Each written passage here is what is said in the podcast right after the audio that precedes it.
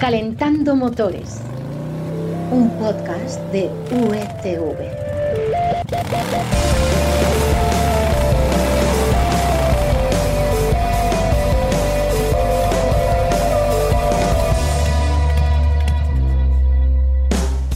Bienvenidos un día más a Calentando Motores, el podcast en el que ya sabes que te resumimos de forma sencilla y clarita lo más interesante que ha pasado en el mundo del motor esta semana. Claro, que lo hemos tenido fácil porque hemos encontrado la información más completa. ¿Dónde, Florian? Hola Carlos, buenos días. Pues en el trío de picas del mundo del motor, que son marca coches y las secciones de motor de El Mundo y Expansión, como siempre. Ya lo sabes, marca coches y las secciones de motor del mundo y expansión. Soy Carlos Espinosa y esta semana venimos con temas de esos que levantan muchas dudas y que generan distintas opiniones. Por un lado, vamos a contarte qué está pasando con el gas natural comprimido, un combustible por el que ha apostado sobre todo el grupo Volkswagen. Te vamos a contar también la serie de bulos que hay respecto a la ITV y que hacen que muchos conductores acaben llevándose una multa. Y acabaremos con Sebastián Loeb, que se ha montado en algo en lo que no nos lo hubiéramos imaginado nunca. Así que con estos temas a punto, ya sabes, pulsamos el botón de contacto, un instante hasta que el semáforo se ponga en verde y arrancamos.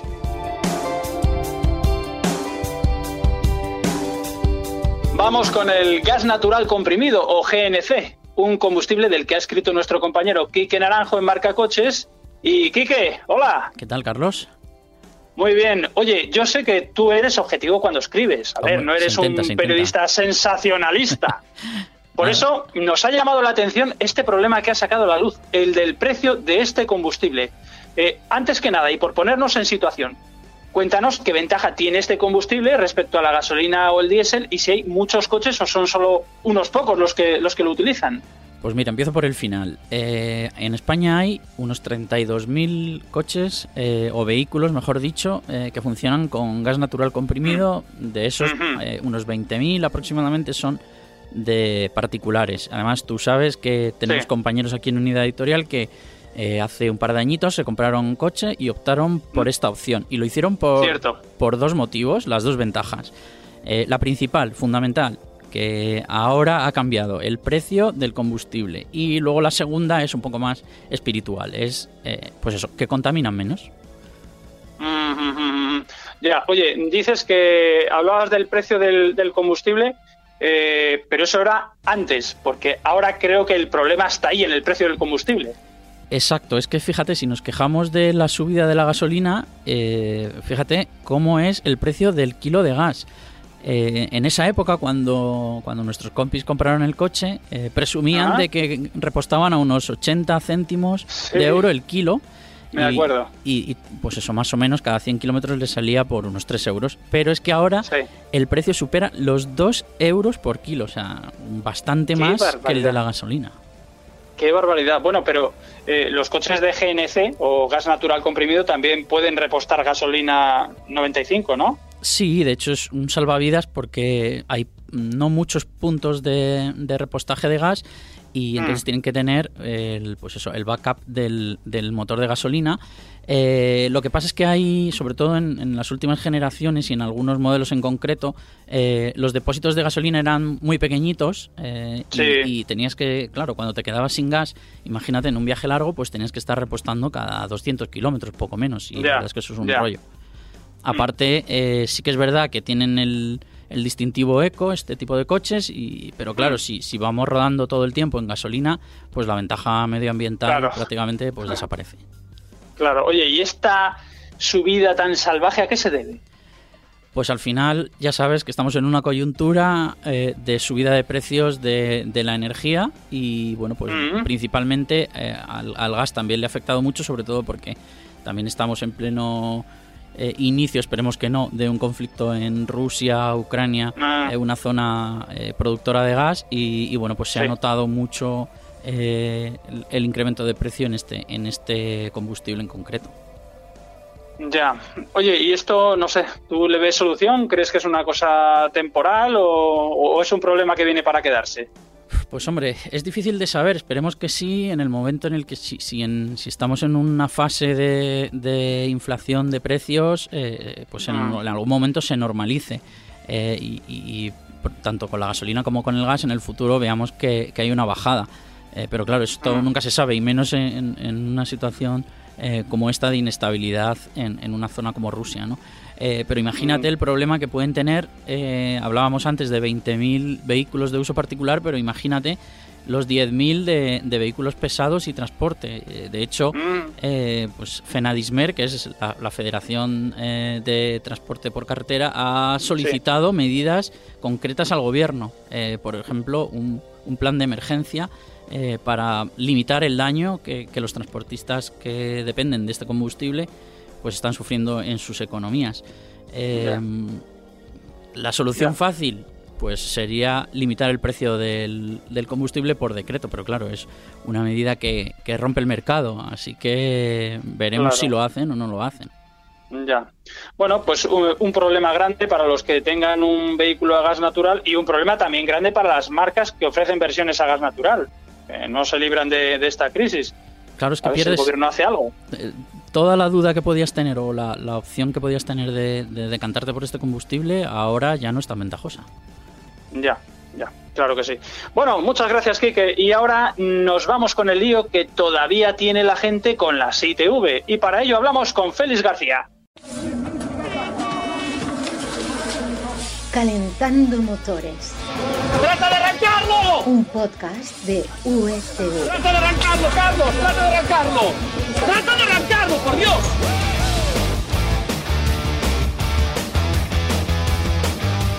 Félix, bienvenido. Buenas. Oye, mira que llevamos años con las ITV, que creo que se instauraron en 1988, y hablo un poco de memoria, y todavía hay cosas que hacemos mal y que acaban costándonos una multa. Lo primero, eh, un tema recurrente además con mi suegro, que dice que una vez caducada la ITV tienes un mes para pasarla de nuevo. ¿Esto es cierto o no? No, rotundamente no. La gente mm. piensa que caduca, pues como todo, ¿no? como tu carnet o tal, el último día mm, del mes marcado, ¿no? Eh, en, la pegatina. La pegatina. Mm. Que bueno, que la pegatina ya no es obligatoria, como sabemos todos desde hace tiempo lo que te marca en el papelito que te han dado cuando pasas la última inspección, ¿no? ¿Vale? Pero mm. no es justo eh, al cumplirse el último año desde la última revisión. Es decir, el día que marca. Sea el primero o el último o el del medio. En el papel que te dan. En el papel pone el día 13. Pues el día 13 es cuando te caduca. Vale. Vale. Oye, ¿las multas de cuánto son? Pues, eh, mm, pues mira, mínimo 200 lereles por llevarla caducada. Con mm. o, o, o, ojo, con resultado desfavorable. Y 500, que esto ya es más serio, si te cogen conduciendo con resultado negativo. La mm. diferencia entre desfavorable y negativo es que con la primera puedes seguir conduciendo y tienes un periodo de dos meses para poder arreglar esos desperfectos y volver a pasar la ITV para que te den el visto bueno. Negativo, mm. en cambio, es que tu coche está tan, tan mal que no te dejan salir de allí conduciendo con el coche porque eres un peligro andante y tienes que llevártelo en grúa a un taller directamente. Ya.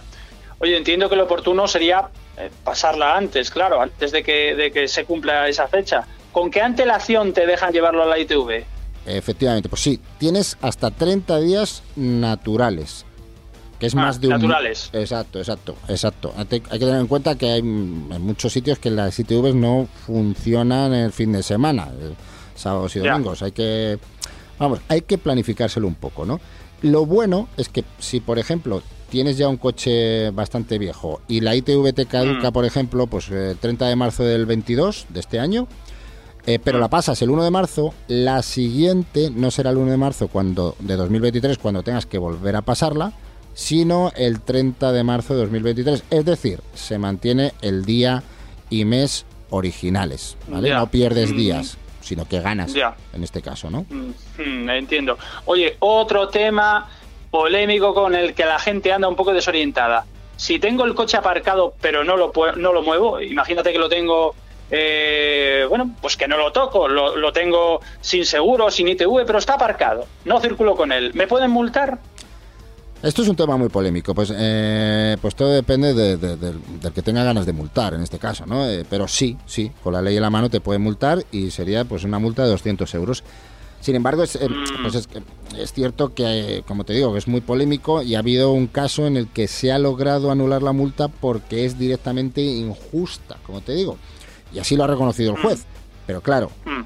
una vez que te han puesto la multa, ya sabes, te toca sí, recurrir, litigar, ir a juicio, vamos, un rollo y un rollo y la vamos, latoso a más no poder. Ya.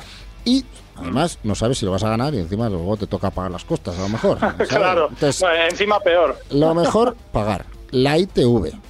Pagar la Ya. ITV, pasarla en regla y olvidarte del tema. Ya. Oye, por último, Félix, eh, ¿qué pasa con el seguro? ¿Tienes que estar o tiene el coche que estar asegurado para pasar la ITV? Y lo digo, por ejemplo, pensando en esos coches que han estado pues mucho tiempo parados y que a lo mejor ahora queremos volver a rehabilitar o que los hemos tenido en una segunda residencia, eh, no le hemos pasado la ITV porque no estábamos allí. ¿Tiene que tener el seguro al corriente? Pues sí, debe tenerlo. Antes no era así, pero ahora eh, sí, hay que tenerlo. Además, para asegurar un coche ya con años antes, eh, te exigían que tuviera la ITV. Así que Mm, al sí. final tienen que ir las dos cosas eh, de la mano, ¿no? Eh, ITV y seguro, ambos en vigor, ¿vale? Y, pa- y- y correctamente pasados y fa- favorable. Entonces, Mm. ahora, sin seguro, no pasas la ITV. Con lo cual, para pasar la ITV, has de asegurar primero ese vehículo viejo que, que tienes que, con toda la razón del mundo, pues a lo mejor durante la pandemia los dejan en el pueblo, no has vuelto a ir al pueblo o a tu segunda Claro. residencia y, y para qué le ibas a pasar y para qué le ibas a asegurar, ¿no? Pues si no lo vas a usar, ¿no? Ya. Entonces, Claro. puedes hacer, como se hace muchas veces que tú bien conoces, eh, contar, contratar un seguro mm, mensual, por semanas, por días, como ocurre con, con ciertos determinados vehículos como los clásicos, que los puedes Mm. tener en casa sin asegurar y cuando vas a circular los puedes asegurar, ¿no? Pues en este caso puedes hacer eso. Pero es condición imprescindible para pasar la ITV tener el seguro en vigor. Si no, no la Mm, pasas. Vale. Bien, bueno, eh, no es tan difícil al final, yo creo que lo has explicado clarito. Tenemos por un lado un día límite para pasar la ITV, no un mes. Exacto. Luego, sin ITV pueden multarnos aunque no empleemos el coche y podemos ir a la revisión sin, eh, perdón, no podemos ir a la revisión sin seguro al corriente. Bueno, esas yo creo que son las tres grandes dudas resueltas. Eso es. Muy bien, Félix, muchas gracias. Estamos contigo la semana que viene y ahora mismo volvemos con las motos de Florian.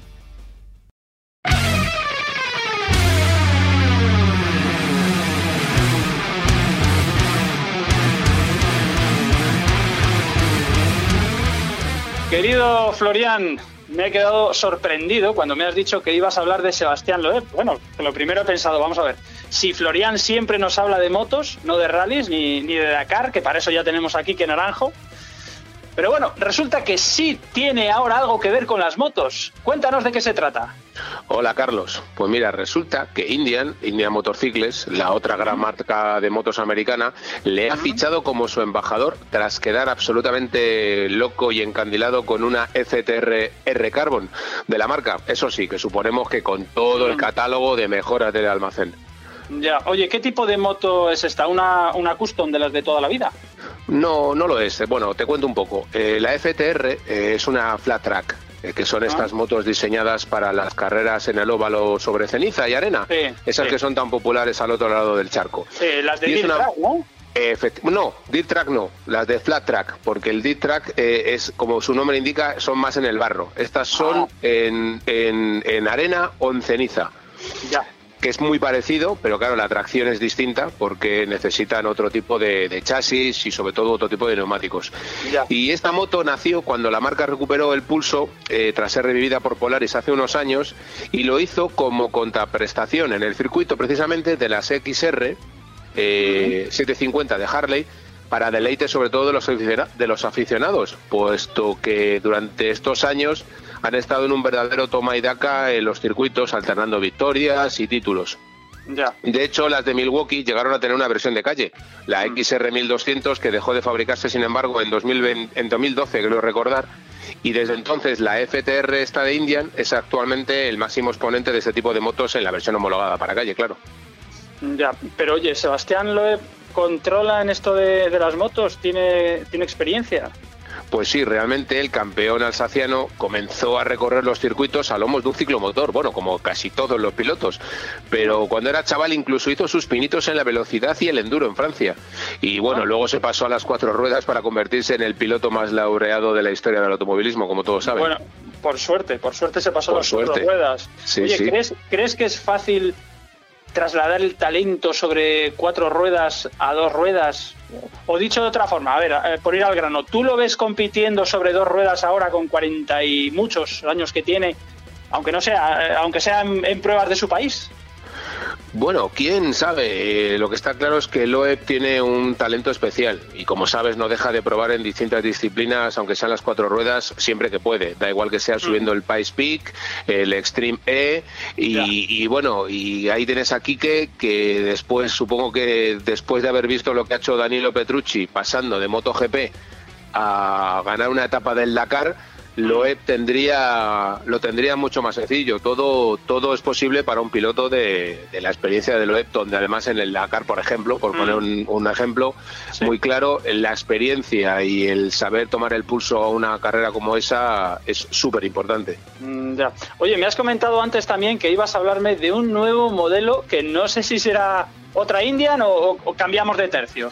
Pues sí, te hablo de otra Indian y es que es curioso porque estas dos marcas eh, se tienen un cariño y un odio y que se retroalimenta para, para suerte de todos los que nos gustan este tipo de motos. Siempre Perdona, que Harley, habla- hablamos, hablamos, eso es, de Harley, Harley y de e Indian. Indian, siempre que Harley presenta modelos, Indian suele dar la réplica poco tiempo después y muchas veces eh, viceversa. Cuando Indian presenta, Harley hace lo propio. Y tras las motos de las que hablamos la semana pasada, Indian ha anunciado casi al unísono con lo de Loeb la llegada de Rogue. Roge, escrito realmente, eh, a su familia de acceso, las Scout, las pequeñas. Eh, una versión deportiva con el mismo motor que sus hermanas, de algo más de 90 caballos, pero claro, llega con un asiento deportivo, una pequeña cúpula estilo los hijos de la anarquía y una rueda delantera de 19. Claro que con la trasera de 16 hace que tenga una seña de identidad muy agresiva y que sin duda buscará la deportividad en esta familia que tantas alegrías le está dando a la marca. Máxime cuando hoy por hoy no tienen rival en el lado de Harley, porque las Sporters, la familia tradicional, dejó de fabricarse. Mm, ya, y oye, ¿eso cuesta? Bah, poco, esta vez no tienes que echar tantas cuentas. Eh, son 15.590, así que euros, así que tiene, además tiene versión A2, así que no para todos y, y Ah. todo el que quiera puede hacerse con una para meterse en este mundillo del custom. Mm, ya, bueno, suena muy bien, pero a ver cuándo me buscas una moto más baratita. Florian, muchas gracias, muchas gracias. Oye, por cierto, ya que eh, decís que siempre pregunto por los precios, podríamos dar una, una cifra en cada programa. No sé, pues la cifra que nos ha sorprendido esta semana. No sé qué os parece, si, si alguien se animaría. ¿Algún voluntario? Pues mira, yo tengo una y no es de motos para dejarte más, más sorprendido por segunda vez hoy. Las Pues cifras sí. son 49,9 millones, que son los euros que alguien, no sabemos quién, pide por un Ferrari 250 GTO del 63. Y Wow. además lo he leído en Marcacoches, eh, me parece que es una cosa tuya. Y el anuncio se puede ver en una conocida web de compraventa, no hay que, no hay que rebuscar mucho. Muy bien, pues con esta pila de, de millones terminamos.